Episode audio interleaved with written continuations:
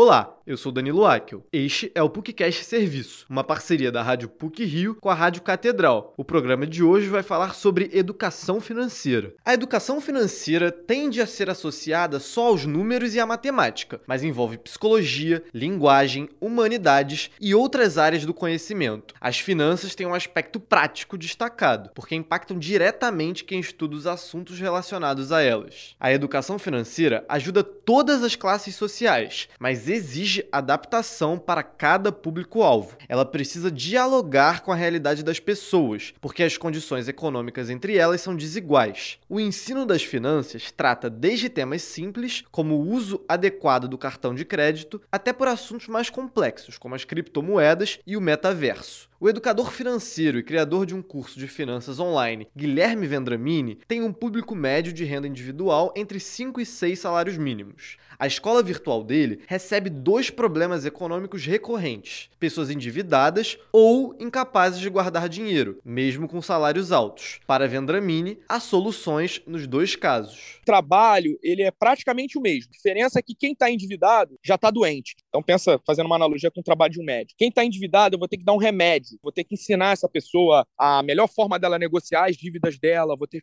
vou ter que explicar para a pessoa quais são as consequências dessas dívidas, o que, que isso pode gerar no futuro. Enquanto que quem não está ainda tão endividado é um trabalho um pouco mais fácil, é mais preventivo, digamos assim, né? Para Guilherme Vendramini, a maior vantagem da saúde financeira é a redução da probabilidade de desenvolver doenças psicológicas, como ansiedade e depressão, e o aumento da liberdade de escolha. Meus pais viveram isso na pele, né? Minha mãe, com 40 e poucos anos de idade, ela foi transferida de trabalho para uma outra cidade, é, e era uma coisa que ela, ama, ela ama o Rio de Janeiro, morava aqui no Rio de Janeiro comigo, meu irmão, e ela teve que fazer isso porque ela tinha 40 e poucos anos. A empresa falou para ela: ou você vai, ou então a gente vai te demitir. Aí você vai para o mercado de trabalho, mulher, com 40 e poucos anos, a recolocação mais difícil. E ela não tinha grana guardada, então ela ia fazer o quê? Então ela foi, ela não teve liberdade. E o meu pai teve um exemplo clássico né, da educação financeira, botou todos os ovos dele numa única cesta. Todo o dinheiro que ele juntou na vida dele estava num fundo de pensão de uma empresa privada que quebrou. Então, quando a empresa quebrou, quebrou o fundo de pensão, ele também ficou com uma mão na frente e outra atrás, ele teve que submeter a subempregos depois da falência da empresa, porque ele também não tinha nada guardado. Então, é, educação financeira é, traz liberdade. O professor de matemática Anderson Luiz ensina finanças para adolescentes nas redes privada e pública.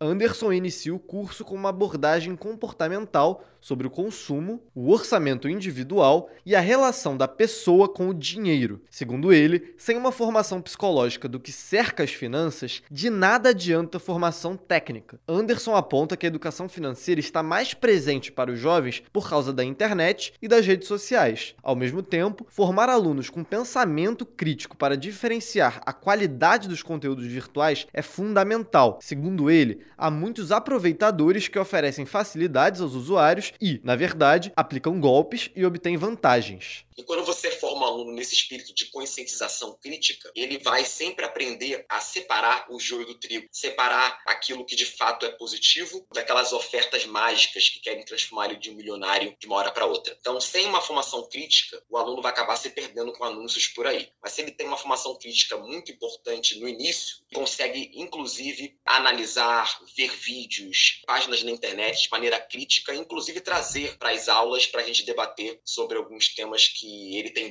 dúvidas, pode gerar algum tipo de questionamento se é verdadeiro ou não. A professora de finanças da PUC Rio, Graziela Fortunato, diz que quanto menos informação, maior a insegurança do investidor. Ela ajuda tanto os alunos quanto as amigas que pedem dicas sobre investimento. A professora se informa todos os dias sobre o mercado financeiro pelo YouTube e pelo Spotify. Motivada pelos adultos endividados, Graziela escreve um livro sobre finanças destinado às crianças, em que ela insere conceitos de economia em uma narrativa divertida para o público infantil. Uma historinha que eu vou colocando um monte de situações de um garoto, né? Para ele resolver os problemas de, de, dinheiro. Então, a primeira coisa é aprender a colocar dinheiro no cofrinho. Para quê? Por quê? Porque ele, ele já quer comprar uma bicicleta. Aí o cofrinho vai estar tá cheio. Aí ele vai falar assim: Poxa, o que, que eu posso fazer com esse cofrinho? Já vou gastar tudo? Nem, nem posso andar de bicicleta ainda? Não, vamos, vamos aprender a colocar no banco? Imagina, uma criança aprender isso, aprender com coisa lúdica. Graziella pretende desenvolver um curso básico de educação financeira gratuito para professores, funcionários e alunos da PUC Rio. Assim como Guilherme Vendramini e Anderson Luiz, ela defende a educação como a chave para a boa saúde financeira. Esse programa teve produção e edição sonora de Danilo Aikel e João Marcelo Santos com edição e supervisão do professor Célio Campos. Lembramos que a Rádio PUC faz parte do Comunicar, que é coordenado pela professora Cristina Bravo. Voltamos na próxima sexta-feira. Até lá!